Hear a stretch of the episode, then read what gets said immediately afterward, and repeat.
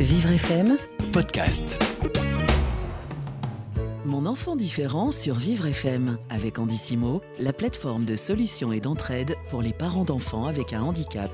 Mon enfant différent avec Annelise Farcoa. Les Atypiques Fantastiques, une association qui soutient les, familles de personnes atteintes de handicap invisible. Et pour en parler, nous avons tout de suite au téléphone Sandrine Lemoel. Bonjour Sandrine. Bonjour Sandrine. Oui, bonjour Annelise, bonjour Carole. Alors vous êtes la présidente de l'association Les Atypiques Fantastiques. Alors tout d'abord, quand on parle de handicap invisible, on parle de quoi exactement? Alors en fait, quand on parle de handicap invisible, en fait, ce sont notamment des, des troubles cognitifs et neurodéveloppementaux. Donc en fait, à savoir, les, les troubles cognitifs, ça va être des troubles 10, hein, qu'on va appeler la dyslexie, dysorthographie, dysgraphie, dyspraxie, hein, et un trouble neurodéveloppemental, donc ça va être le TDAH, hein, donc qui est le trouble du déficit de l'attention avec ou sans hyperactivité, hein, mais aussi qui peut être le trouble du spectre autistique, le syndrome Asperger, les troubles envahissants du développement, les troubles obsessionnels compulsifs, le gîte de la tourette, enfin voilà, c'est c'est tout un ensemble de troubles envahissants du développement et donc de troubles neurodéveloppementaux. Donc en fait, on les caractérise comme des handicaps invisibles, car ce sont des troubles en fait qui ne, bah, qui ne se voient pas tout simplement. Hein. C'est des troubles complètement différents d'un handicap moteur ou physique. Et en fait, euh, du fait de leur euh, sévérité, enfin en fonction de leur degré de sévérité, hein, ce sont de- des handicaps qui sont plus ou moins euh, importants et impactants sur la vie euh, du quotidien en fait de la personne qui est touchée par ces troubles. Alors justement, quelles sont les principales difficultés que rencontrent les personnes atteintes de ces différents troubles et leurs familles au quotidien? Bah, c'est souvent quand même euh, l'isolement en fait. hein.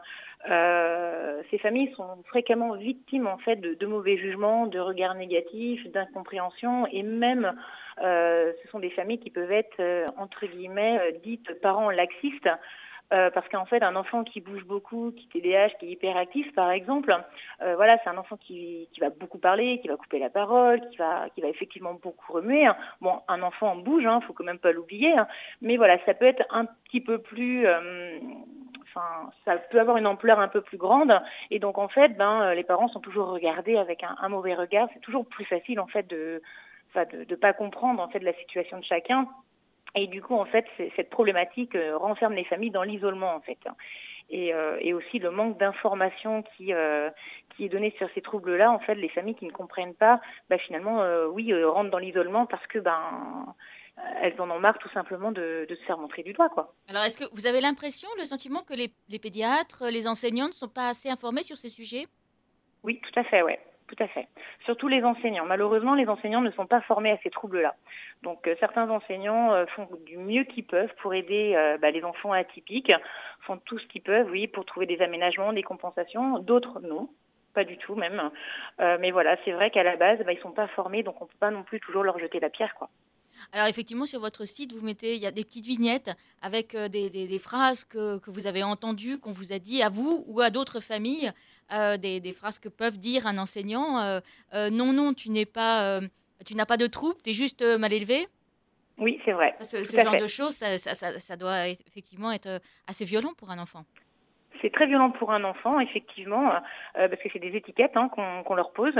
Euh, quand on dit qu'un enfant à 6 ans ou 7 ans est menteur ou manipulateur, euh, voilà, qui, qui est violent, alors qu'un enfant, enfin, va pas taper volontairement. hein, Enfin, c'est que forcément il y a quelque chose, une frustration qui a généré un problème, mais euh, le manque d'incompréhension et euh, bah, du coup euh, fait que ben on pose des étiquettes et du coup bah ça, ça engendre du coup un effet négatif sur l'enfant, la famille et du coup le renfermement et l'isolement.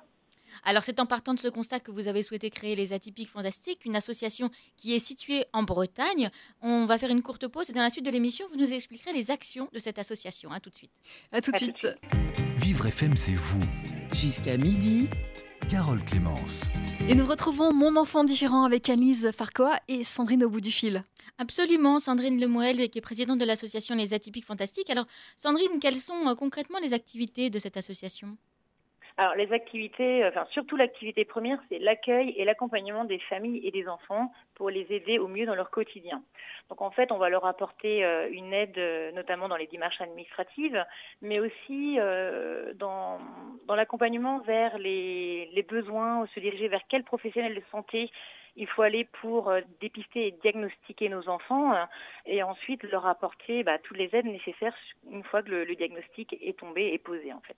C'est-à-dire que vous les accueillez euh, toute la journée ou il faut prendre rendez-vous? Comment ça se passe? Alors, le mieux est quand même de, de prendre rendez-vous, que les familles prennent rendez-vous, euh, parce que j'ai pas envie que les, les, familles viennent et puis euh, que moi je suis déjà en rendez-vous et qu'ils soient obligés de repartir. Enfin voilà, c'est c'est pas un bon un bon fonctionnement. Je préfère qu'ils viennent dans une ambiance déjà détendue parce que c'est pas déjà toujours facile de faire euh, le premier pas, de, de venir dire ben voilà mon enfant a une difficulté, que dois-je faire? Ça faut déjà faire ce pas-là. Euh, et ensuite, moi, je rencontre les, les, familles déjà dans un premier temps euh, seules, sans les enfants, si possible. Si l'enfant est là, il n'y a aucun problème. Mais l'enfant sait déjà qu'il y a une difficulté et j'ai pas envie qu'on repointe du doigt sa, sa problématique et que ça lui génère encore une autre frustration. En fait, moi, après, je rencontre les enfants pendant les ateliers que je peux mettre en place pendant les vacances. Parce que chaque vacances scolaires, euh, il y a des ateliers. Donc, pour, Hermel, c'est les ateliers du vendredi. Pour l'antenne de l'Oudéac, ça va être des ateliers du jeudi. Donc, en fait, ce sont des ateliers qui permettent aux enfants de se retrouver ensemble, de savoir qu'ils sont pas tout seuls, qu'il y a d'autres petits copains et d'autres petites copines qui ont des mêmes troubles qu'eux. Et en fait, ça permet de rompre un isolement et les préjugés sociétals, en fait.